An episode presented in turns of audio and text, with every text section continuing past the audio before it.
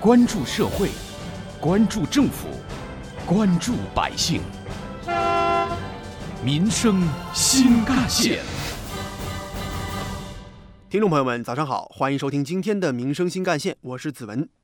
现如今，外卖小哥穿梭在城市当中，给大家带来用餐便捷的同时呢，常常可能会因为赶时间要抢单数，屡屡出现骑行速度过快、闯红灯等问题。与此同时，也带来不少的交通安全隐患。为此，午餐时分，记者来到了杭州市莫干山路和环城北路交叉口，马路上来往穿梭着不少的外卖电动车骑手们。当被问到对骑电动车送餐的外卖小哥印象怎么样时，路上的行人这样告诉我们的记者。骑车很猛，闯红灯挺多的，很危险，为了赶时间嘛。有的时候骑得比较快，横冲直撞的。在记者采访的同时，有一位外卖小哥正在马路上逆行，结果被路边的协勤给拦了下来。去哪儿送餐？去金轮。你这个走近路啊，走这个逆向啊，安全不安全？不安全。随后，外卖小哥被带到了马路边的宣传教育室，抄写了一下交通道路行驶规则。协警告诉他，为了安全起见，不能再逆向行驶了。外卖小哥为了及时送餐或者说抢单而违反交通道路法规的现象，已经成了一种乱象了。对此，六月一号，江苏省扬州市针对这个现象出台了相关的政策，对外卖骑手开始实施四级叠加处罚。据扬州交警支队宣教科副科长朱俊介绍。此次出台的相关政策将与外卖企业联合，对违反交通法规的骑手进行处罚。首次有交通违法的，停止接单一天；累计两次交通违法的，这个停止接单两天；累计三三次以上，这个有交通违法的，停止接单三天。除此之外，因为交通肇事被追究刑事责任的外卖骑手，外卖平台将立刻辞退，不再录用。挖掘新闻真相，探究新闻本质。民生新干线。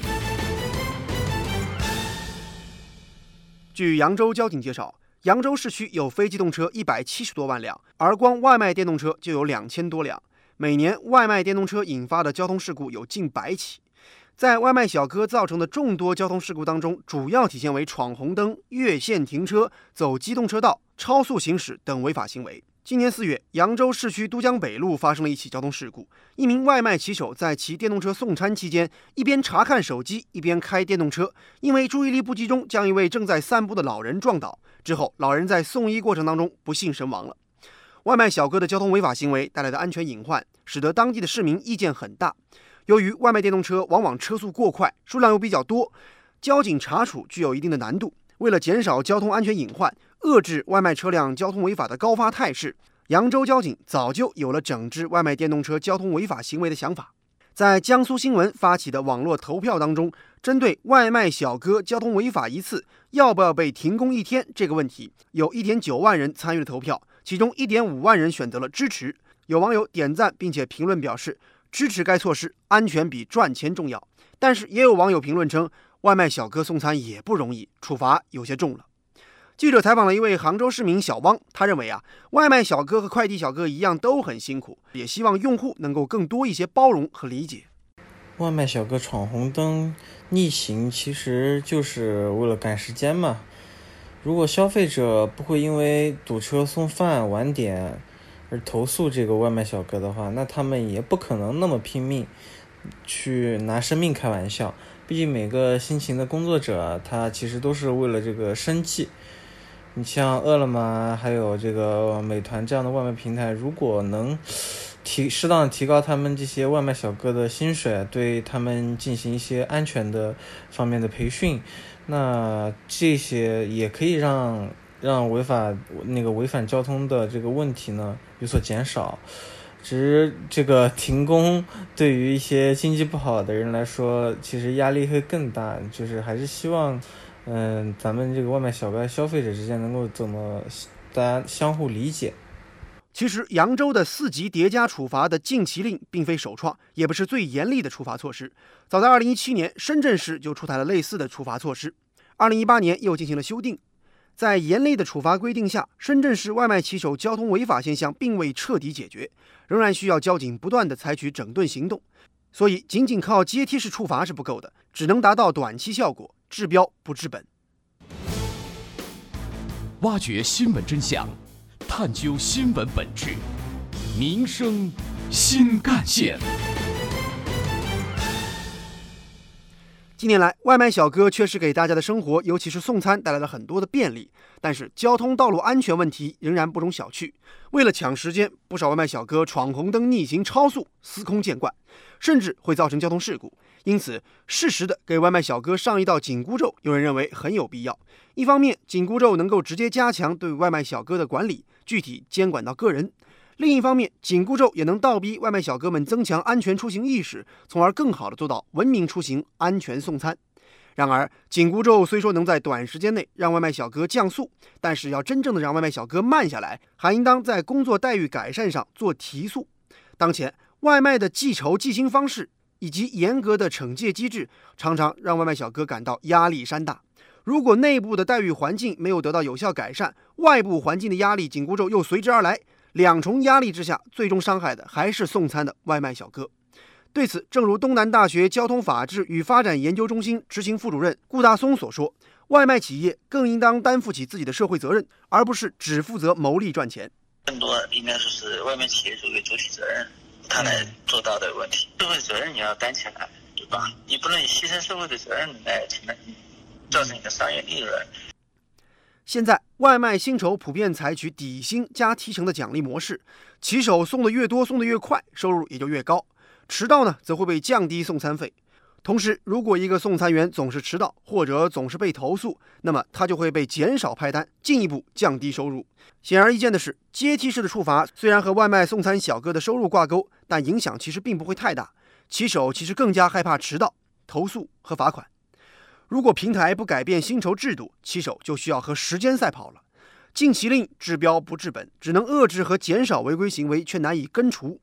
受利益驱动的影响，外卖骑手会在交通法规和收入之间做出自己的选择，也可能会绞尽脑汁地逃避处罚。毕竟谁都不愿意降低自己的收入。要想真正的扭转外卖骑手交通违规的现象，还需要从根源上入手，督促外卖平台调整薪资制度，将按量考核改为综合考核。降低派单量的分值，引入交通安全指数，一方面对于交通违规行为扣罚，减少派单量；另一方面对于遵守交通法规的，增加安全奖励，以实现正面的激励效应，鼓励骑手主动遵守安全交通规则。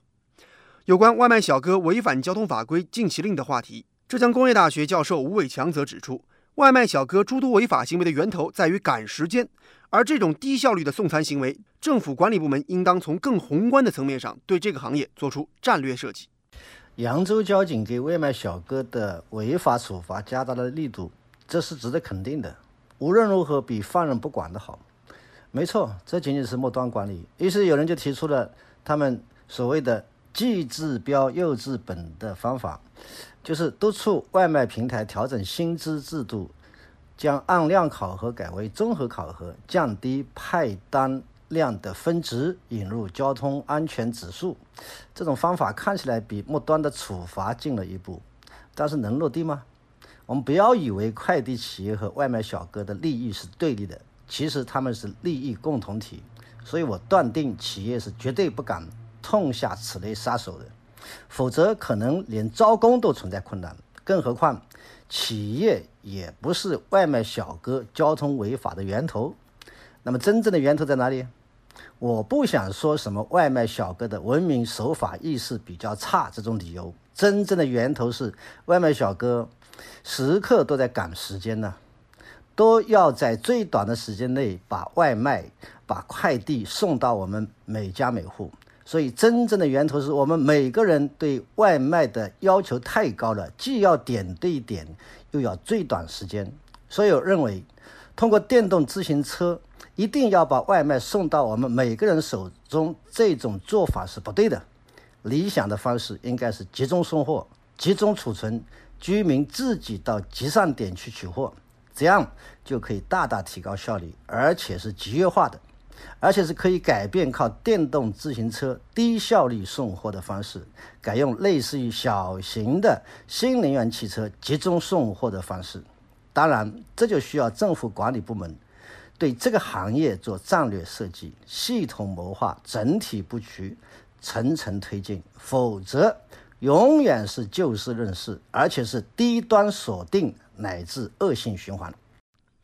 正如吴教授所说，要改变外卖小哥一路狂奔的现状，根源上还是要给他们更多的基本保障。比如说，社会可以把他们纳入社会的保障体系，而企业也需要转换考核思路，更正相对不合理的惩戒机制，做到有紧有松，才能让外卖小哥们的车子真正的慢下来。